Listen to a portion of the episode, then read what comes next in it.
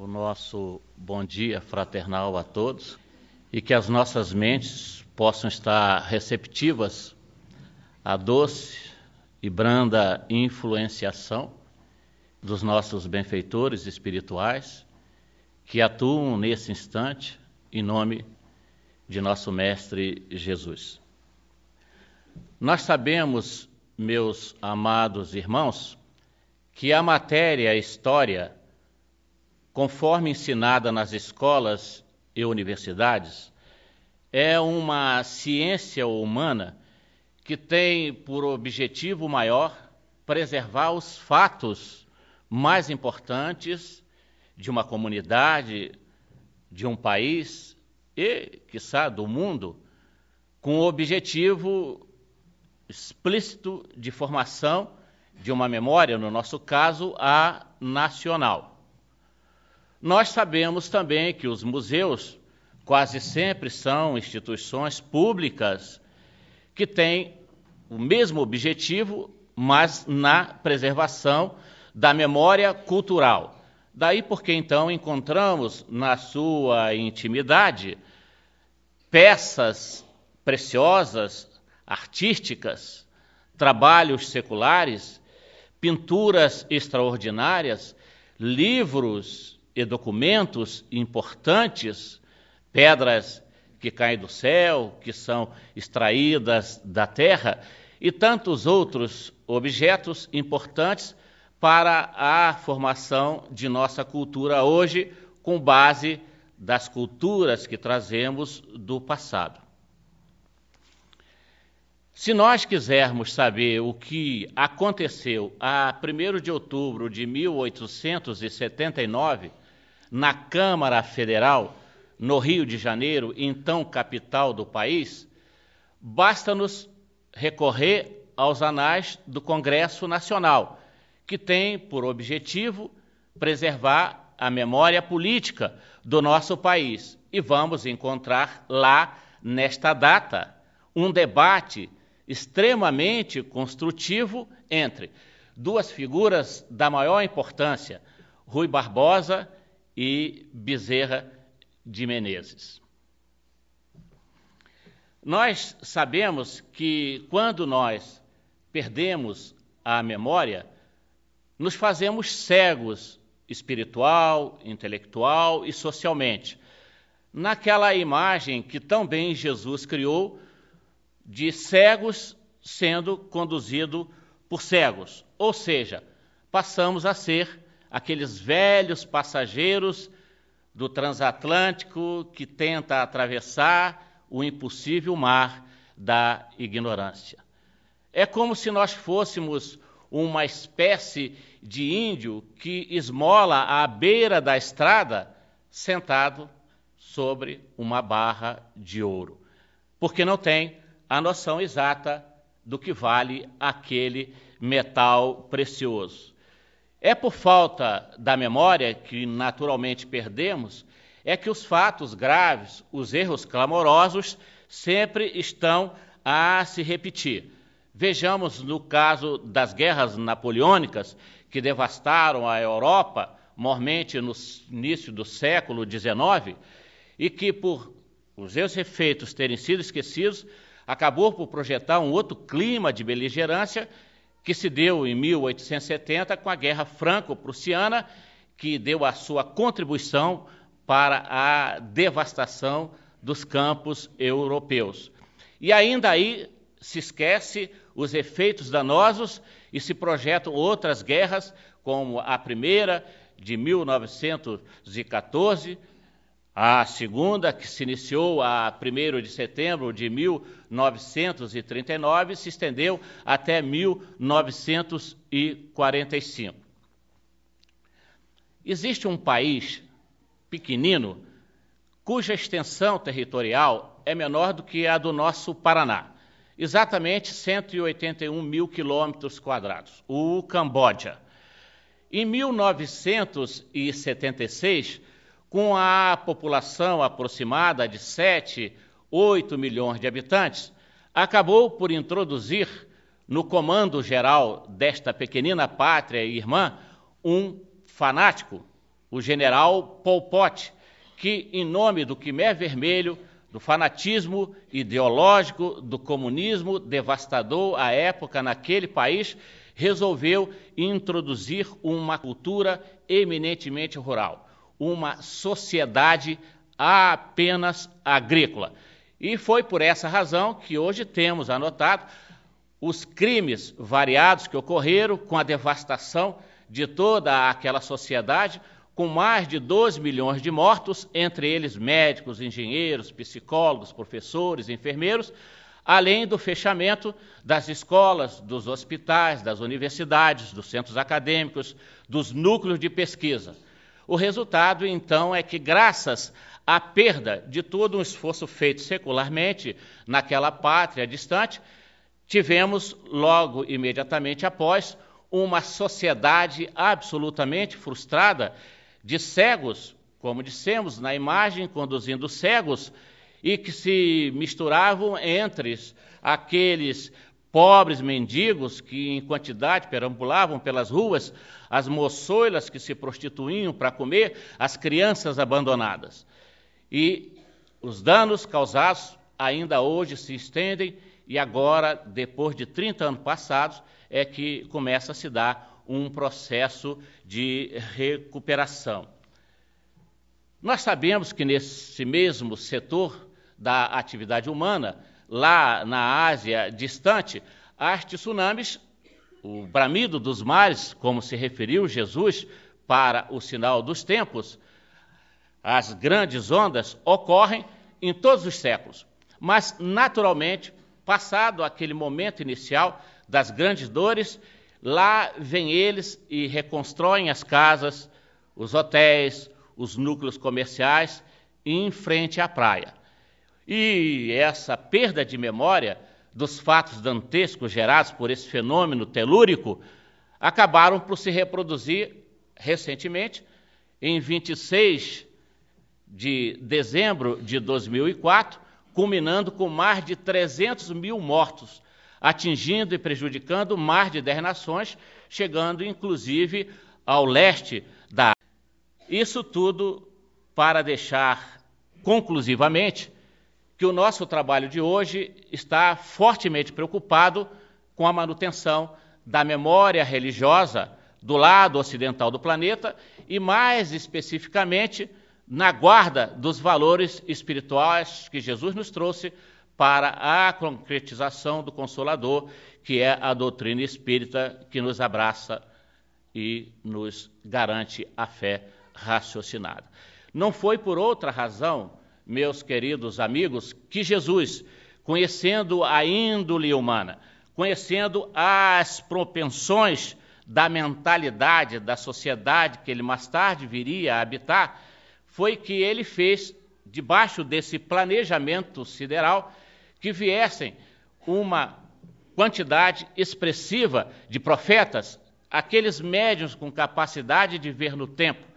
É assim, então, que ele pretendia fixar a linha de trabalho operacional, todo um princípio de religiosidade que ele nos traria em substituição aos conceitos endurecidos de Moisés, que precisavam ser renovados, e, acima de tudo, para fixar a sua imagem de um ser divinizado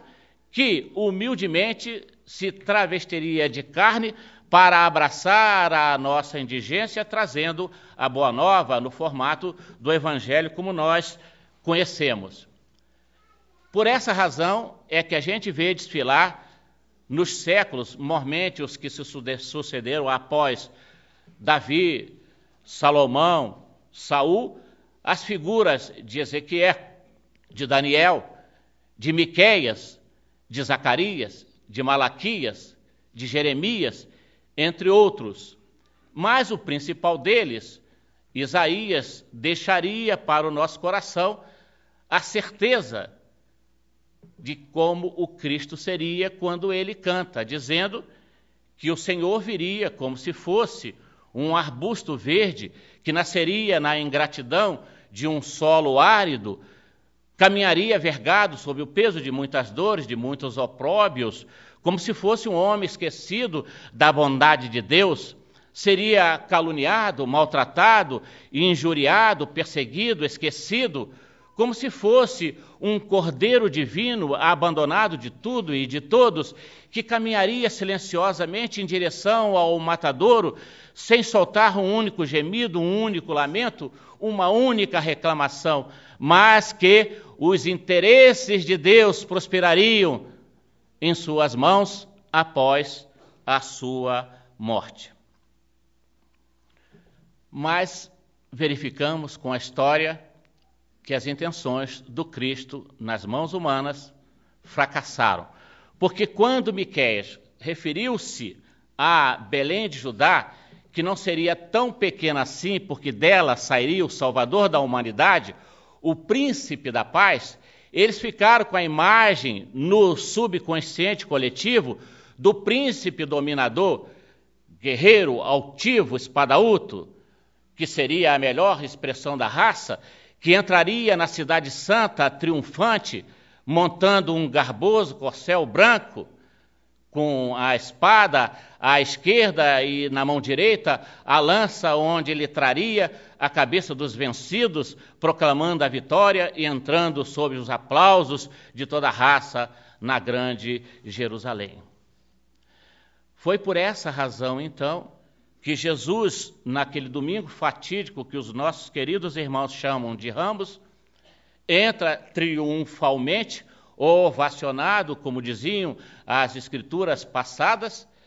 e ele se refere a Pedro em relação a toda aquela ovação, a todos aqueles aplausos, pedindo que ele se contivesse, porque Isaías tinha razão. Aquele povo o tinha nos lábios, mas não o tinha no coração. Verdade absoluta. Dias depois, ele é preso, maltratado, escarnecido, injustamente condenado ao madeiro,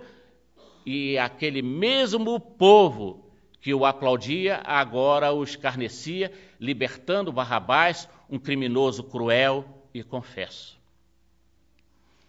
Foi por essa razão também, meus irmãos, para as nossas meditações nessa manhã agradável, na intimidade dessa casa abençoada que nos acolhe, que Lucas, no seu capítulo 2, intitulado O Cântico de Simeão, diz-nos claramente que esse homem puro, abençoado por Deus, movido pelo Espírito, como está nas traduções de católicos e protestantes, aí claramente denunciando a presença da mediunidade, movido pelo Espírito, vai ao cenáculo, ao átrio de consagração do Templo de Jerusalém ou de Salomão. Ali, respeitosamente, ele toma Jesus das mãos de Maria e o ergue, dizendo: Agora, Senhor, despede em paz o teu servo, porque os meus olhos acabam de contemplar a salvação da humanidade. Ó Senhor, Eis que vós vem para a desgraça de muitos, mas para a salvação de todos aqueles de boa vontade que verdadeiramente desejam um mundo melhor. Mas, lamentavelmente, ele será alvo de contradição. E realmente seria. Dois anos após o seu retorno às esferas resplandecentes, onde um dia ele deixara para abraçar a nossa indigência no mundo, trazendo o convite do Evangelho para a renovação de nossas almas, iniciam-se as perseguições contra os cristãos, já ali no sul da Palestina, na Judéia, que se estenderiam depois para todo o Império Romano a partir do ano de 58, que culminaria em 64 com a degola do apóstolo Paulo, ali nos arredores de Roma, por determinação de Tigelino, o prefeito dos pretorianos, em que então, na Via Ápia antiga, junto ao cemitério dos romanos, ele entrega o seu espírito a Deus e se despede da terra debaixo dos pavores das que se estenderiam por três longos séculos, há aproximadamente 300 anos, até que Constantino, após vencer Maxêncio na entrada de Roma junto à Ponte Milvias, liberta de vez o culto religioso do cristianismo, dando-nos o direito de prática livre da nossa crença. Mas, lamentavelmente, quando se dá o concílio de Nicéia no ano de 325, saem daí os primeiros dogmas, os primeiros princípios irracionais que dilapidariam a essência evangélica e, o que é pior, com força de lei. E os desmandos prosseguem, já no século VII, mais precisamente em 607, o imperador Foca autoriza o estabelecimento do papado quando Cristo refutou até mesmo o título de mestre e, para junto de si, chamou no seu apostolado doze criaturas simples, quase todos pescadores, para a grande missão da paz, a fim de que os vínculos inspiratórios não se cortassem e que o valor moral e espiritual do ser humano na Terra fosse avaliado pelo trabalho que se realiza, pelos resultados dos serviços prestados à sociedade humana. Em 553, como nós já sabemos, Justiniano, no Concílio de Bizâncio, exige que a reencarnação seja anatematizada, proibida no seu culto, para atender um pedido de sua esposa, a Teodora, que desencarnara cinco anos antes, em 448. E assim, mais uma forma de agressão se perpetua, mutilando o corpo inteiriço da doutrina trazido pelo nosso Mestre Jesus. E o pior é que mais à frente, exatamente no ano de 1231, não satisfeito com os abusos e os desmandos, o Papa Gregório IX determina a oficialização do Tribunal da Inquisição, onde se estabeleceria todo um processo de perseguição, de prisão, de tortura, de morte, de expoliação do patrimônio de pessoas inocentes, em nome de Jesus, que nunca foi outra coisa que não a expressão máxima de bondade, de amor, de carinho e de tolerância. E as cruzadas manchariam mais ainda de sangue as páginas do Evangelho por se estenderem durante quase 200 anos, de 1096 até 1291, cometendo todos os tipos de barbáries em nome deste mesmo Senhor que hoje estamos aprendendo a amar e que outra coisa não fez que não fosse propagar a ideia de fraternidade entre os homens. Mas Jesus está no leme, jamais nos abandonou. E é aí então que a gente percebe historicamente a visível reação da luz.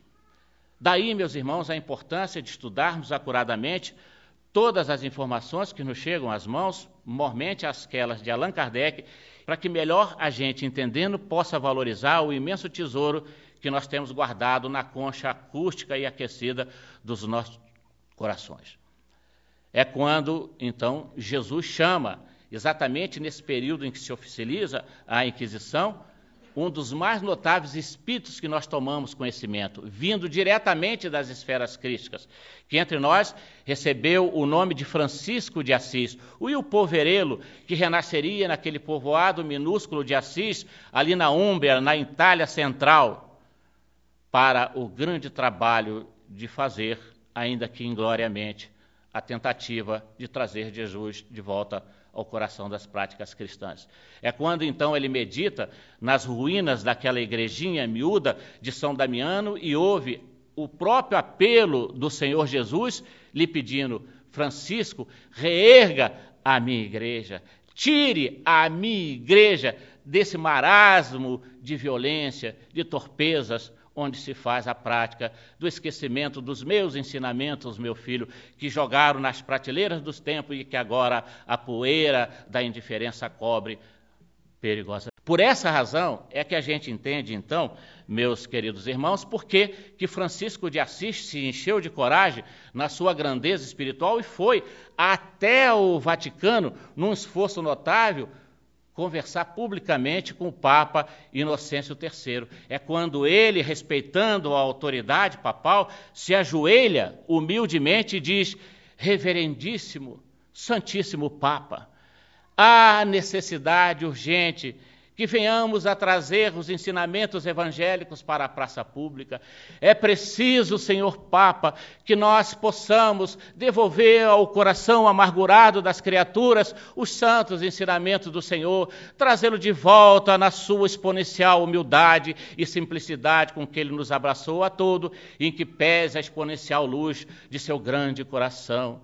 Ó oh, Santíssimo Papa, como eu tenho me preocupado quando perambulo em nome do Senhor pelas plagas italianas, em que vejo as nossas roupas suntuosas,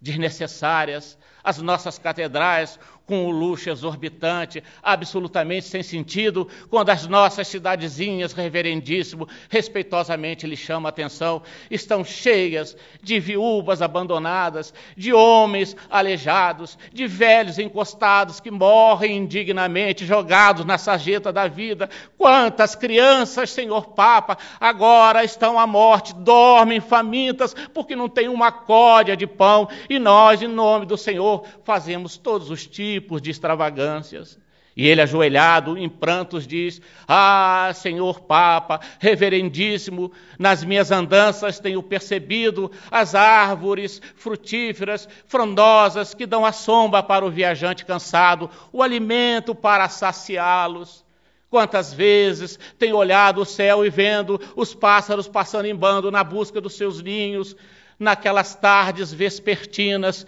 em que eles passam com seus cantos maviosos e com as suas asas coloridas para o nosso encanto e que me projetam a imagem de Jesus, chamando-nos a atenção para os pássaros dos céus que têm os seus ninhos, para as raposas que têm os seus covis, mas ele, o Filho de Deus, não tinha sequer uma pedra onde pudesse repousar a cabeça portava apenas uma túnica humilde. Ah, Santíssimo Papa, tenho percorrido e visto os rios cristalinos, cheios de peixes, que a misericórdia de Deus nos deu gratuitamente para o encanto e a nossa alimentação. As flores que se multiplicam nos campos, nos bosques, que gratuitamente perfumam as nossas narinas, embelezam os nossos olhos com a multiplicidade das suas cores.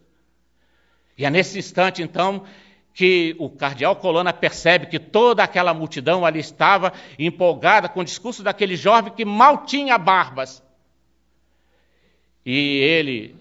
o cardeal Colonna, vai e tenta retirá-lo, mas nesse instante o Papa Inocêncio agora é quem chora. Chora profundamente comovido com aquela declaração espontânea daquele espírito extraordinário que viera propositalmente para a grande tarefa de renovação da mentalidade cristã e ele então abraça Francisco de Assis, ergue-o, agora é ele quem se ajoelha e beija a mão daquele rapazola,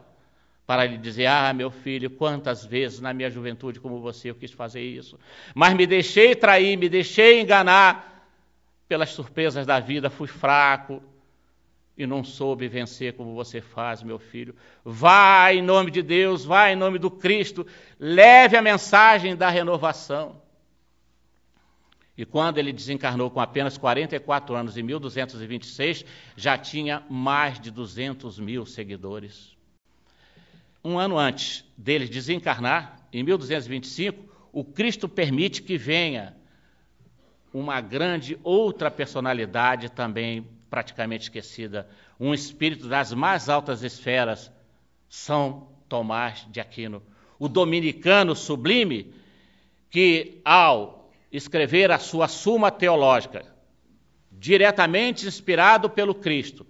diz claramente que é impossível praticar-se a religião, que no seu sentido etimológico da expressão latina religare, quer dizer a conexão, a harmonia entre o Criador e a criatura, sem que a fé esteja embasada na razão. E ele mostra que se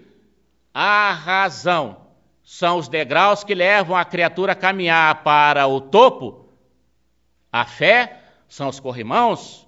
em que nós podemos nos apoiar, tendo a segurança, evitando os tropeços que nos podem levar às quedas tradicionais, como secularmente se acusava.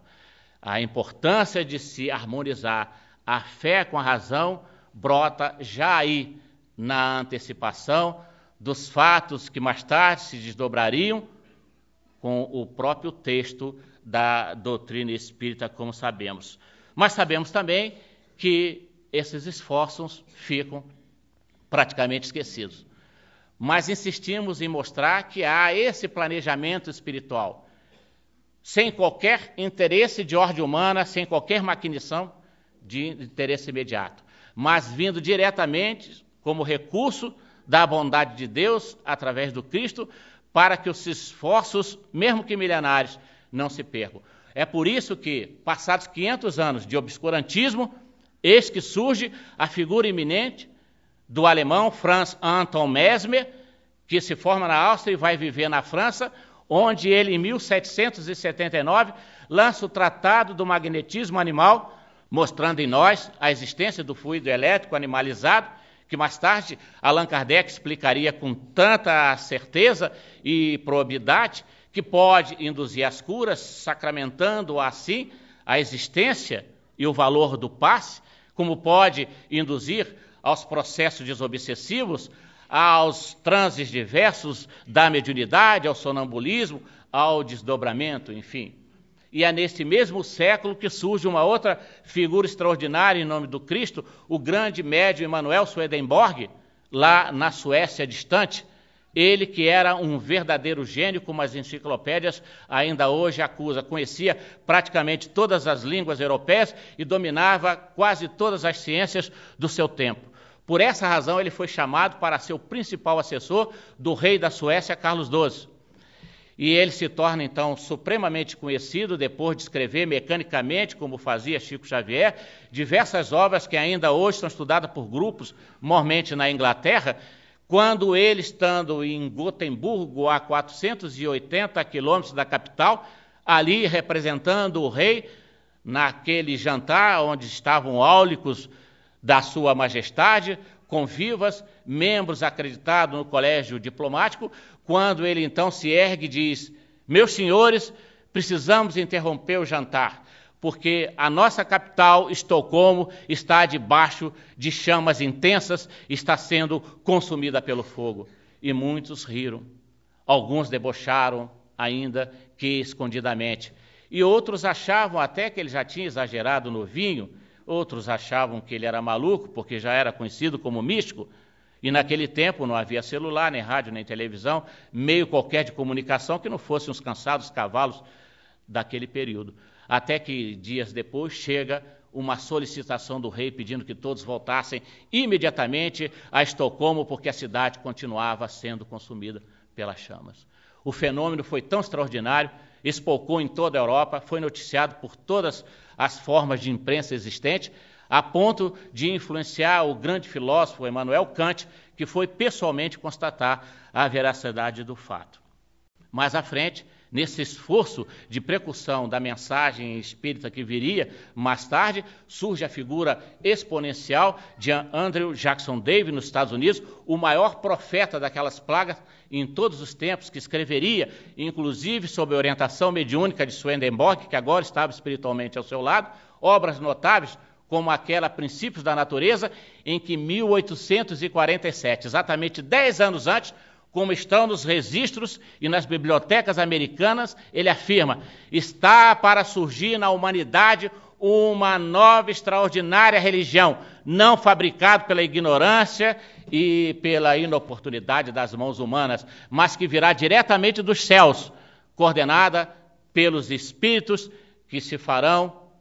em nome de Jesus para a gáudia da sociedade, para a felicidade de toda a nossa humanidade humanidade. Meus irmãos, é nesse instante, então,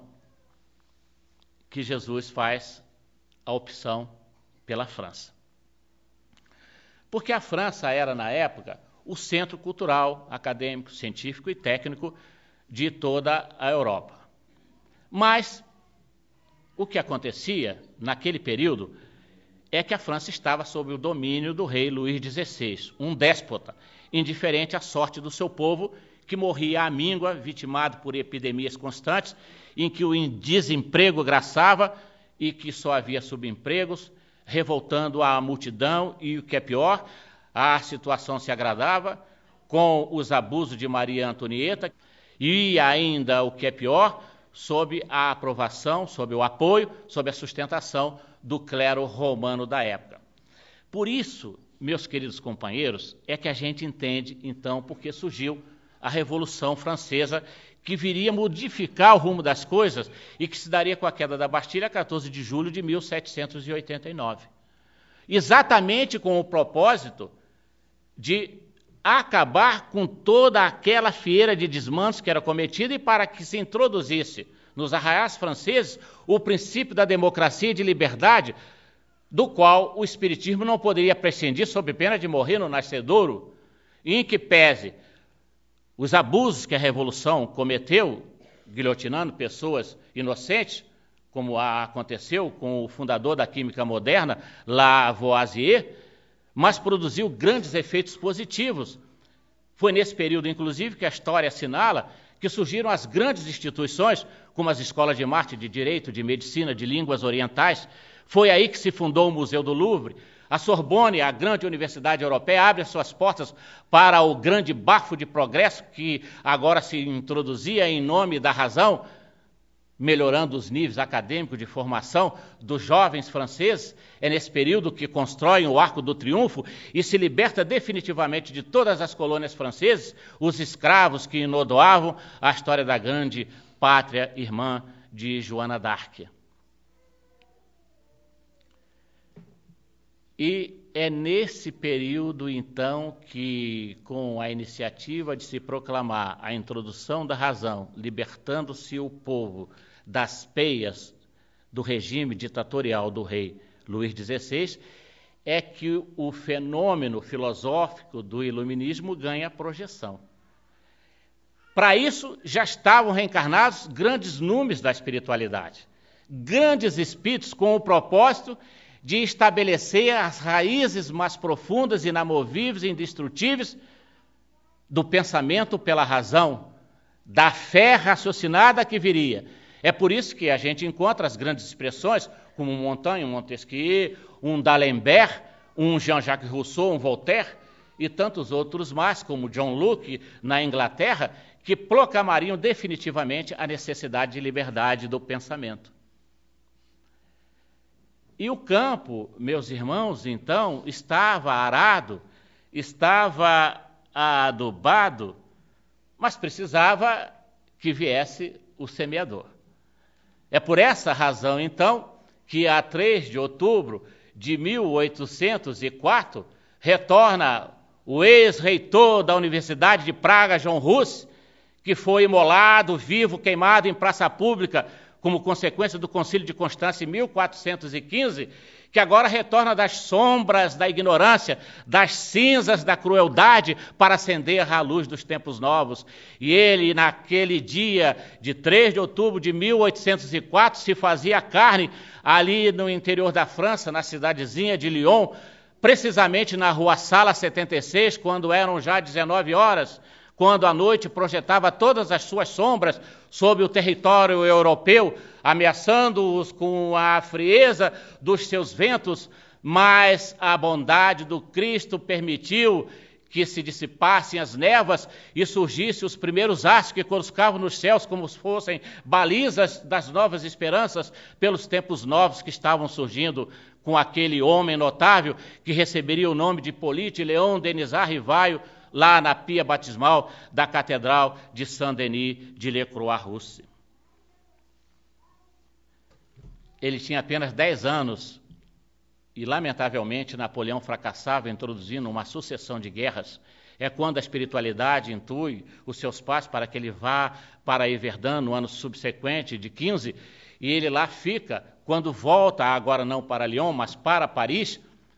em 1824, com apenas 20 anos de idade, quando ele lança a sua primeira obra, o curso prático e teórico de aritmética. Em 1828, quando a juventude europeia se entregava às dissipações do álcool e do sexo, ele punha, com apenas 24 anos de idade, a cabeça no travesseiro dos sonhos idealísticos que ele trazia da espiritualidade superior, dos desejos de modificar os rumos da sociedade, e lança o plano de melhoria do ensino em toda a França. E então ele prossegue no seu esforço e em 1831 ele lança a gramática da língua clássica francesa e escreve um memorial extraordinário sobre as diversas formas de poder. Graças a isso ele recebe a medalha de honra ao mérito da Academia de Arras, uma espécie de Nobel dos franceses. Em 1832, ele se casa com a, a modesta professorinha Amélie Boudet, que lhe era nove anos mais velha, mas o amor desconhece idade e aparência. E os dois viveram felizes enquanto puderam e enquanto deixaram. E ele prossegue na sua ascensão intelectual, formando a grandiosidade do seu caráter, até que em 1848 dão-se os famosos fenômenos de Hydesville, no condado de Wayne, na cidade de Nova York, nos Estados Unidos, despertando a humanidade para a manifestação dos espíritos, que se transferiria para a Europa, mais precisamente na França, quando ele ouve falar em 1854 das mesas girantes e vai conhecê-las pessoalmente na casa da Madame Plenamison, no ano seguinte de 1855, fica impressionado, recebe de amigos seus da Academia de Ciência 50 cadernos com os quais ele elabora a primeira edição do Livro dos Espíritos, que seria lançada a 18 de abril de 1857, com apenas 176 páginas, três livros e 501 perguntas e respostas, que mais tarde, revista em 1860, dá-nos a versão que temos hoje em mão, que seria o maior combêndio filosófico de todos os tempos até os nossos dias, indiscutivelmente. E a doutrina espírita, então, espouca, cresce, apaixona os corações. Em 58, ele lança a revista Espírita, um ano depois, para congregar o movimento, funda a Sociedade Parisiense de Estudos Espíritas e lança a obra O que é o Espiritismo para explicar em letras miúdas aos iniciantes o que era a nova doutrina. Em 59, ele nos traz o principiante espírita, em 1861 ele publica o livro dos médios, que é o maior e o mais claro tratado de fenômenos paranormais, parapsíquicos, metapsíquicos ou mediúnicos de todos os tempos, como ainda hoje está a, a desafiar a nossa cultura e a nossa capacidade de raciocínio. Mas, em 1864, os espíritos decidem e determinam: tire agora o Senhor Jesus da cruz da imobilidade, arranque os pregos das suas mãos, ainda que simbolicamente, faça com que ele volte agora não chorando, mas sorridente para abraçar os nossos tormentos, os nossos corações. E ele então lança o Evangelho segundo o Espiritismo, que deveria ser o nosso livro de cabeceira até o final das nossas existências. Em 1865 vem O Céu e o Inferno, onde ele implode com a sua maestral inteligência e genialidade os dogmas coercitivos de imposição psicológicas do céu e do inferno. Em 1868, ele traz a Gênesis, onde esmiuça os processos de criação da própria Terra, fala-nos das galáxias, dos sóis, da multiplicidade dos astros, das predições, dos milagres produzidos pelo próprio Jesus até que a 31 de março de 1869, conforme ele vivera, morrera trabalhando, e em 1890, os seus companheiros da Sociedade Parisiense de Estudos Espíritas coletam as suas principais monografias e editam um livro que tem o título de Obras Póstumas. Aí, meus irmãos, é que nós temos que estar atentos com um fato extraordinário. As estatísticas na época, na Europa, afirmavam existirem já 4 milhões de espíritas. Isso, obviamente, era de se esperar uma reação inacreditável das trevas. Não durmo no ponto em relação a esse raciocínio, porque as falanges do anticristo estão anunciadas desde João, a partir das suas epístolas, até o Apocalipse mostrando que é um formidando grupo de milhões de entidades que não querem que a luz prevaleça. São eles que formam essa nuvem de testemunha a que Paulo se referiu, que nos atentam permanentemente e que devemos estar sóbrios, atentos para o assédio dessas criaturas, a fim de que não venhamos a nos perder nos caminhos ímpios da perturbação. Então, quatro milhões de espíritas incomodavam ao fanatismo, e ao dogmatismo da época. E era de se esperar que realmente grandes assédios, perseguições, para que essa tempestade de ódio arrancasse a plantinha terra do evangelho renascente, a doutrina espírita, do solo ainda frágil, para matá-lo de vez, a fim de que a treva continuasse imperando. Mas Jesus é sábio. Aí, meus irmãos, é que a gente tem que parar para ver a beleza exponencial de todo esse planejamento sideral a que nós nos referimos. As trevas atuam, atacam, ameaçam, levam Pierre Guertin Lemarie às barras do tribunal e injustamente o condenam a um ano de cadeia na Bastilha, em que ele enfrenta humildemente para sair e continuar trabalhando na divulgação do Espiritismo. Humilham a esposa de Allan Kardec, Amélie Bonnet, octogenária, sem qualquer respeito, como se ela fosse uma qualquer. Mas é nesse instante, então, que Jesus determina que se erram os meus missionários, aqueles a quem eu enviei para que, em nome da luz, se manifestassem publicamente. É por isso que a gente vê, então, na França, surgindo esses nomes exponenciais, exatamente nesses instantes. Como isso foi planejado? Na terra jamais, no céu com certeza. Não há nada que explique essas conexões que não seja a aceitação dessas verdades que os benfeitores espirituais, Mormente Emmanuel, nos trouxe. É por isso que na França, então, se erguem esses grandes gênios como Leon Denis no campo da filosofia, Gabriel Delane no da ciência, Camille Flammarion, o mais notável astrônomo do século XIX, que vem publicamente adere, escreve obras espíritas. Paul Gibier, o principal discípulo de Pasteur, faz a sua declaração pública de amor ao espiritismo. Charles Richer, prêmio Nobel de Medicina em 1913 no campo da fisiologia, vem publicamente falar da grande esperança que o espiritismo representava e traz no tratado da metapsíquica. Na Inglaterra, a figura extraordinária de William Crookes, Prêmio Nobel de Ciência em 1907, que depois de pesquisar a materialização em sua própria casa, ele que fora descobridor dos raios catódicos que permitiram a invenção da televisão, dos processos de beneficiamento do ouro e da prata, descobriu o elemento talho químico como conhecemos e tantos outros bens científicos e técnicos que ele nos trouxe, ele vem e publica diversos artigos no Quarterly Journal de Londres, que mais tarde a Federação Espírita editaria em forma de livro, intitulado Fatos Espíritas, para dizer na Sociedade Real de Londres, onde se concentrava a nata da ciência da época, em que ele afirma, do alto da sua coragem moral, eu não digo que os fenômenos espíritas são possíveis, eu afirmo a todos os senhores que eles são fatos incontestáveis. Não foi por outra razão que o grande Arthur Conan Doyle, que recebeu o título de Sir, ele que criou a figura mitológica do Sherlock Holmes, escreveu romances ainda hoje lidos, que foi PhD em medicina, depois dele e da esposa verem o próprio filho materializado na sala, em 1916, a comunicar: Meus queridos paizinhos, venho lhes dizer adeus, acabei de falecer. Nos campos de batalha. E ele então vai na percussência da sua genialidade, busca informação e constata que naquele dia o seu filho tinha falecido. Foi por essa razão, meus irmãos, que ele se fez o Paulo de Tarso do espiritismo inglês. Esse homem notável, respeitável, com título de si raríssimo, resolve percorrer os Estados Unidos, o norte da África, a Europa, o Oriente, a Nova Zelândia, a Austrália, levando a mensagem da nossa amada doutrina. Cromwell, o inventor do condensador elétrico, faz a sua declaração de fé. Alfredo Russo Soares, que escreveu a, a obra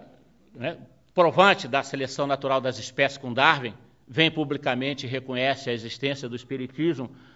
Lá na Alemanha, Scherenk Notzink, o grande sábio, o barão von Rankeibach, fazem suas manifestações de fé em favor do espiritismo. Na Rússia, chega a vez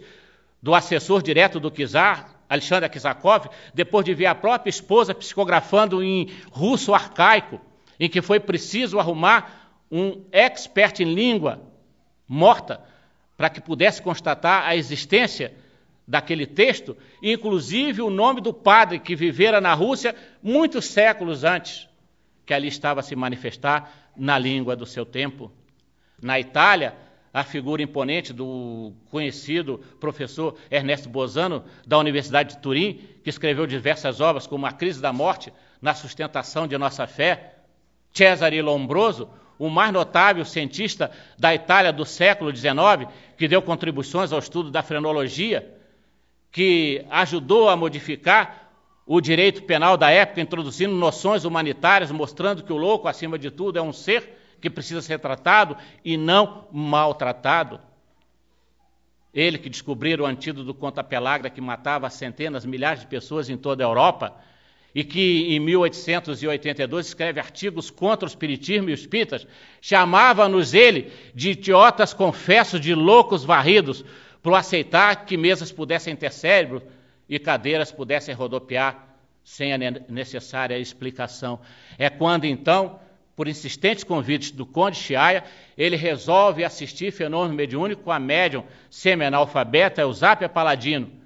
mas exige condições que seria no hotel onde ele estava, de dia, e que a médium tinha que estar amarrada. O conde concorda e ele vê fenômenos extraordinários, onde ele mais tarde diria que nenhuma mão humana poderia produzir, por mais inteligente que fosse. E o que é mais impressionante é que a sua própria mãe se materializa ante os seus olhos para dizer: César, meu filho, por que é que você reage contra a luz?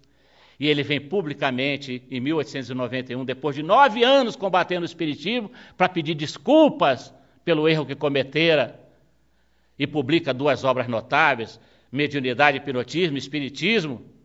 e, Hipnotismo, consagrando assim a nova fé. E em 1902, agora na casa da Condensa Celésia, para mostrar que ele não se enganara, a mãe se materializa mais uma vez para abraçá-lo em seu destemor, na coragem moral que ele demonstrara a fazer a sua confissão de fé. Nos Estados Unidos surge a figura de Ep Sargent, o mais notável jornalista do período, que escreve as bases científicas do Espiritismo, e o reitor da Universidade de Harvard, William James, ele que for o criador do pragmatismo, para falar abertamente de sua adesão ao Espiritismo. Então, meus irmãos, é assim que se dá a defesa da nossa doutrina devidamente programada. Mas as trevas são incansáveis, tanto incansáveis se faz o Cristo, para que não falte a luz aos nossos corações. E é dentro dessa projeção de raciocínio, é dentro dessa capacidade, percussiência de analisar do alto, como Cristo faz com seus benfeitores, é que eles sabiam que a Europa não podia sustentar a doutrina espírita nascente, porque tinha um karma extraordinariamente grave pelas guerras sucessivas que impuseram ao seu povo, que mataram as últimas mais de 100 milhões de corpos com trilhões de dólares de prejuízo. A Europa se insensibilizaria, ficaria distante da verdade espiritual, porque seria suplantada pelo peso horrível desses grandes desafios, pelos erros cometidos ao longo de séculos. Jesus sabia que o espiritismo, se ficasse na Europa, seria suplantado pela indiferença porque os missionários voltariam para as esferas espirituais. É nesse instante, então, que ele determina: transfiram a árvore do meu evangelho para o Brasil, o país novo, cercado de problemas, mas íntegro, com um povo místico de bom coração, sem qualquer tendência beligerante, um povo que ama a Deus, que dentro dos variados processos de religião busca os meus ensinamentos, transfiram para o Brasil. E aí é que a gente vê essas coincidências impressionantes que provam esse planejamento sideral. Em 1865, na Bahia, o professor Luiz Olímpio Teles de Menezes cria o primeiro grupo familiar do Espiritismo cristão. No ano de 1869, quando Allan Kardec estava desencarnando, ele produz o primeiro exemplar do Eco de Além Túmulo, jornal que percorreria todo o nosso país. Grupos começam a surgir lá no Rio de Janeiro, então capital federal, como o Confúcio, a Sociedade Espírita, Deus, Cristo e Caridade. Em 1883, Augusto Elias da Silva, um notável fotógrafo português que vivia no Brasil, funda o Reformador. Um ano depois, com companheiros como Pinheiro Guedes, ele funda a Federação Espírita Brasileira. Em 1895, Bezerra de Menezes, o grande astro da espiritualidade, braço direito de Ismael junto aos nossos corações, assume a presidência da FEB para unificar o movimento espírita, que naquele instante se dividia entre místicos. Em 1910, reencarna Chico Xavier, a mais notável e fiel antena psíquica de todos os tempos, que nos traria mais de 400 obras complementares à fé inicial trazida pelas obras da codificação. Em 1927, renasce lá na Bahia o mago da palavra, o nosso Divaldo Pereira Franco, que ainda hoje, com 80 anos, percorre as nações de todo o país incansavelmente, levando a palavra esclarecedora de nossa doutrina espírita. Em 1948, Antônio Vantuil de Freitas, um rico industrial, multimilionário, divide a fortuna, dá metade para a família e para os filhos, que não seguiam na crença espírita, e a outra metade ele funda o departamento editorial na Federação Espírita Brasileira, para que se pudesse imprimir, vender em diversas línguas as obras de Kardec, de seus imediatos assessores, como Gabriel Delane e Leon Denis, mormente, as obras de Chico Xavier, como ainda hoje faz, nos mais diferentes idiomas, alcançando agora a cifra de 60 milhões de exemplares. Quando o movimento ameaçava se desfazer, o Cristo determina que grandes almas se unam para o Pacto Áureo, que se deu a 5 de outubro de 1949 e que teve como uns expoentes desse grande movimento de reunificação do movimento espírita o líder paranaense espírita, o nosso Lins de Vasconcelos. A Europa nos dera os cérebros, a intelectualidade, o poder do raciocínio acadêmico. Mas esse agora eram dispensáveis no Brasil, porque a vertente filosófica e científica estava consagrada pela ação desses grandes homens e pelos números iluminares. Era preciso que agora viessem os grandes corações, que viessem aqueles que pudessem representar a imponência dos grandes sentimentos, que em nome de Jesus saíssem pregando a libertação pelo conhecimento, pela conquista desses valores, dessas virtudes que hoje estão plenamente conhecidos e aceitos. É por isso, meus irmãos, que a gente vê surgir, então, lá na Bahia, além do nosso Divaldo Franco, o Manuel Filomeno de Miranda, um José Pititinga, em São Paulo, um Carrebachutes, uma Anália Franco, a primeira grande mulher espírita que deu a vida na criação de creches e lares para as crianças abandonadas.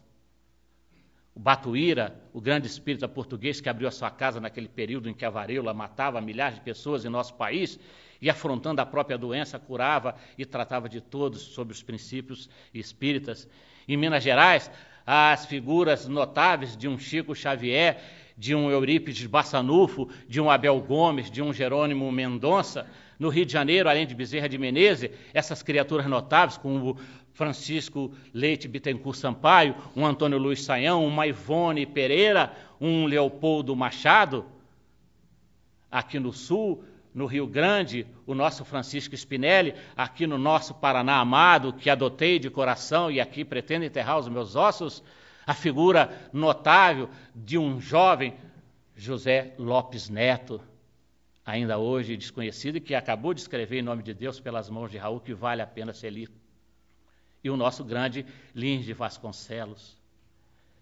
E é assim, então, meus irmãos, que definitivamente se fixam os três princípios lapidares da doutrina: fora da caridade na salvação, nascer, morrer, renascer, progredir sempre, incessantemente. Esta é a lei. E fé verdadeira só é aquela que pode encarar frente a frente a razão em qualquer tempo, em qualquer época da humanidade. É assim então que se multiplicam os centros espíritas e o grande movimento de assistência social. É o raciocínio aliado à fé, é o sentimento que brota do coração, que associa as luzes produzidas pelo cérebro. É aí então que os grandes nomes se empolgam, inclusive da espiritualidade. É nesse instante que Rui Barbosa vem já na espiritualidade, pede a Manuel para usar as mãos de Chico Xavier. É quando ele, então, nessa obra Falando da Terra, ainda tão pouco conhecida, ele nos traz uma das mais notáveis páginas de uma beleza inquestionável, que ele intitulou Oração ao Brasil. Entre outras coisas, ele diz: Brasil, a tua voz haverá de desferir no concerto das nações um novo hino, porque você, Brasil, não é dessas pátrias que impõem pela força, pela tirania dos canhões, o seu domínio, porque você se imporá pela voz branda, suave e amiga da fraternidade cristã. Porque você, Brasil, não é Atenas pejada de filósofo, nem tampouco Esparta cheia de guerreiros sanguinários, você não é Roma que Cartago nas suas guerras permanentes. Em ti, Brasil, não há estátuas impassíveis, nem espadas contundentes, porque você, Brasil, elegeste no trabalho a bússola do teu progresso, e de tua arca haverá de manar o grande alimento para os corações de toda a humanidade. Brasil, porque os teus filhos são os ramos viridentes, verdejantes, atuantes, vivos, felizes, cheios de fé do seu evangelho sublime. E assim, meus irmãos, encerrando, a gente pede aos queridos corações que não se esqueçam jamais desses esforços notáveis de Jesus a Kardec, que tantos missionários tombaram sob o guante de muitas dores, para que nós não viéssemos a perder a memória santificada desses esforços que culminaram na doutrina espírita, a fim de que a doutrina espírita não venha se esvair entre os dedos da irresponsabilidade nas mãos dos aventureiros da época. Muito obrigado.